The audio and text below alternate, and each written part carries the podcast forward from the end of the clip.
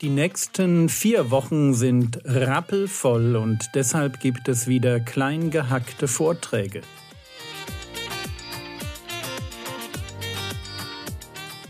Theologie, die dich im Glauben wachsen lässt, Nachfolge praktisch, dein geistlicher Impuls für den Tag.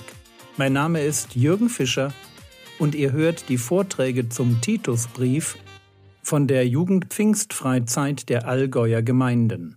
Wir zahlen unsere Steuern, wir arbeiten nicht schwarz, wir reden nicht schlecht über Politiker, machen keine Politikerwitze und solche Sachen. Wir beten fleißigst für unsere, für unsere Regierung. Ich hoffe ganz arg, dass jeder von euch, also das wäre das absolute Minimum, was ich von einem Christen erwarte, für die Bundesregierung regelmäßig betet. Wenn du, wenn du das nicht tust, dann hast du jetzt an der Stelle echt ein kleines taktisches Problem vor Gott. Weil Paulus schreibt an anderer Stelle, das ist im ersten Timotheusbrief, dass wir vor allem ja, für unsere Oberen beten sollen, für Könige und alle, die in Hoheit sind, heißt es da. Das heißt, du hast eine Pflicht, als Christ für deine Regierung zu beten. Oder anders ausgedrückt, du kriegst die Regierung, für die du betest. Und die Gott auch für dich natürlich bestimmt. Und wir müssen uns da auch nicht aufregen, weil die Geschichte ist in Gottes Hand. Okay? Wenn wir im Moment erleben, dass Dinge komisch laufen, lasst euch da ganz entspannt einfach, das ist nicht, das ist nicht unsere Pizza, würde ein Freund sagen. Das, ist, das hat mit uns eigentlich, lasst das laufen, bete fleißig dafür, bete, weil wir in dem Frieden des Landes unseren Frieden auch ein Stückchen mitfinden. Wir beten für unsere Städte, wir beten für unsere Kommunen, wir beten für unsere Politiker. Macht das bitte. Es ist wirklich falsch, es nicht zu tun. Wenn du Christ bist und nicht für die Bundesregierung betest, dann versündigst du dich. Punkt. Also das, das hört, wenn du das noch nicht hast, das, mach es ab heute. Schau mal, wofür könnte ich dafür beten, was brauchen diese Leute. Das sind ganz normale Leute. Mach dir eine kleine Liste, wo du pauschal wenigstens für die Bundesregierung betest. Das ist Pflicht, nicht Kür. So. Wir machen das. Wir sind solche, die sich einbringen, die da, wo sie auch gesellschaftliche Verantwortung übernehmen können, das tatsächlich auch tun. Wir sind diejenigen, die gute Staatsbürger sind. Ich gebe zu, dass nach meinem Verständnis wir das in der Corona-Krise nicht alle waren. Und das hat mich auch sehr traurig gemacht, wenn ich ehrlich bin. Und ich sage das mal hier von vorne, wenn du in Corona dich dazu hast hinreißen lassen, schlecht über Politiker zu reden oder entsprechende Facebook-Posts zu machen, du kannst heute noch dafür Buße tun. Aber es ist definitiv Sünde. Und wenn du mir nicht glaubst, dann studiere mal Apostelgeschichte 23, Vers 5 zum Beispiel, wo Paulus einem Oberen, nämlich dem hohen Priester, auf eine Weise entgegentritt, er sagt, du getünchte Wand. Und dann sagt einer, Psst, das war der hohe Priester. Und dann Paulus, oh Entschuldigung, warum? Man soll den Oberen seines Volkes nicht fluchen. Man soll nicht schlecht über sie reden. Okay, also hab da mal einen Blick drauf, dass du wirklich als Staatsbürger einen guten Job machst und dass man, dass der Staat sich freuen kann, dass es dich gibt. Das ist deine Aufgabe. Wir sind nicht die Rebellen, wir sind nicht die Stänkerer, wir sind nicht die, die gegen die Regierung arbeiten. Das tun wir einfach nicht. Wir tun es nicht, weil wir wissen, dass die Regierung, die wir haben, uns von Gott verordnet ist. Und wir tun es nicht, weil wir Reich Gottes bauen. Und Reich Gottes funktioniert anders. Reich Gottes beginnt im Herzen von Menschen. Wenn viele Menschen das Evangelium verstanden haben, dann werden diese veränderten Herzen automatisch auch die Politik prägen. Und das haben wir verstanden. Und wenn du Weltgeschichte anschaust, dann wirst du das noch und nöcher sehen, dass da, wo veränderte Herzen sich engagieren in einem Staat, sich Politik ändert. Und du kannst das ganz am Anfang sehen, das sind veränderte Herzen, die plötzlich sagen, wir sind Christen geworden und wenn ihr hier Kinder aussetzt und einfach nur äh, an den Wegesrand legt, damit, es, damit die da umkommen, wir sammeln die ein. Wir haben veränderte Herzen, wir gehen nicht mehr zu den Gladiatorenspielen, weil wir das nicht mit anschauen können, wie Menschen Menschen umbringen. Wir haben veränderte Herzen, deswegen gehen wir zu den Kranken und pflegen sie, auch wenn die Heiden die Stadt verlassen, weil sie Angst haben vor der Pest. Und die Christen pflegen die Zurückgebliebenen und sterben an der Pest. Habt ihr euch nie gefragt, warum in den ersten Jahrhunderten, obwohl die Christen ein ganz kleiner Prozentsatz war, diese, diese Religion durch die Decke geht? Es gibt einen, einen römischen Kaiser, Julian den Abgefallenen, der beschwert sich, also das ist der, da, da sind die Christen schon schon erlaubte Religion, das ist am Ende des vierten Jahrhunderts, der beschwert sich bei einem hohen Priester. Da ist eine Hungersnot in Ephesus. Und die Christen kümmern sich um alle. Und die heidnischen Priester halt nicht. Und dann, dann beschwert sich der heidnische hm, Kaiser bei diesem hohen Priester, wie kann das sein, dass die Christen sich sogar um unsere, um unsere Leute, die nichts zu essen haben, um unsere Armen kümmern? Das geht doch nicht. Wir müssen doch als Heiden auch zeigen, dass wir uns um die Leute kümmern. Das haben sie aber halt nicht. Ist übrigens bis heute so. In dem Moment, wo Leute den, den wirklich christlichen Glauben verlassen, ist es ganz schnell so, dass sie sich nur noch um sich drehen.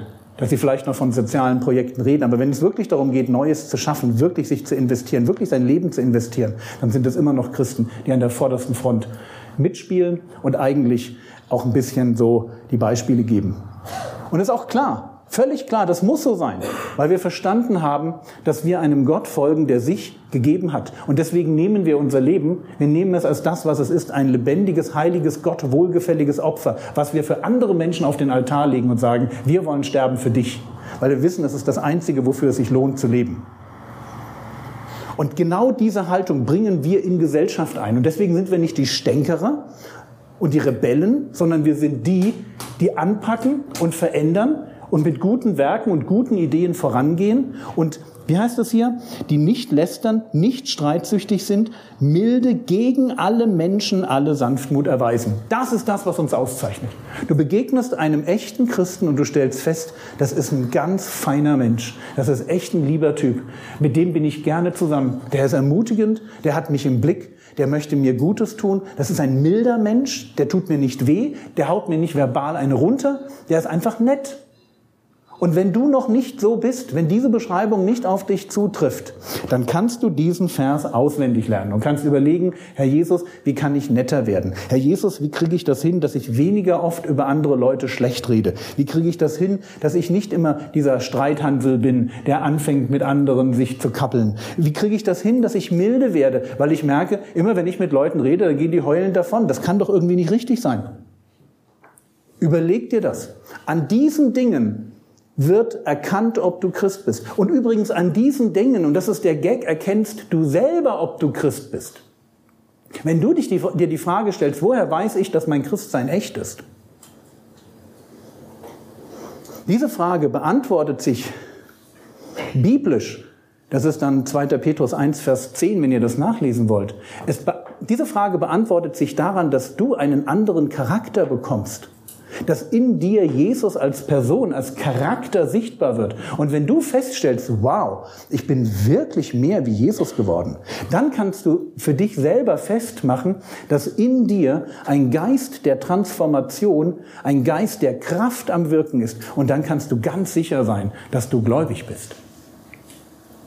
Mach dein Gläubigsein bitte nicht fest an, an Zeichen, Wundern, Prophetien und solchen Sachen. Der Herr Jesus sagt, es werden Leute im Gericht dastehen und sagen, haben wir nicht in deinem Namen Wunder getan, prophetisches gesprochen und, und, und wilde Sachen erlebt. Und, und Jesus wird sagen, ich habe euch nicht, ich kenne euch nicht, wer seid ihr? Also gläubig seid ihr nicht. Ihr habt jetzt hier so, so Geschichten, die ihr erzählen könnt. Aber wo, wo ist das veränderte Leben? Wo bin ich in eurem Leben sichtbar geworden? Das Einmaleins des Glaubens ist das Einmaleins eines veränderten Lebens. Wenn du in deinem Leben ein Charakterdefizit hast, das sich aufdeckt durch den Titusbrief, dann greif dieses Thema auf. Versteck es nicht mehr. Kehr es nicht unter den Teppich. Sag, ich bin ein Lästerer. Ich bin einer, der zu grob ist. Ich bin einer, der blöde Gedanken über andere Leute hat. Ich bin einer, der ständig rumstenkern muss. Ich bin einer, der vielleicht auch nicht ehrlich ist zu Leuten. Ich bin einer, der immer versucht, hier für mich alles aus dem Staat noch rauszuholen, was noch rauszuholen ist. Sag dir das einfach. Du musst noch nichts machen. Es reicht völlig, wenn, das, wenn du es dir für dich mal aufschreibst und sagst, ich habe hier ein Problem. Ja, dieses Houston, wir haben ein Problem. Das ist, das ist der erste Schritt auf der Lösung. Ich habe ein Problem.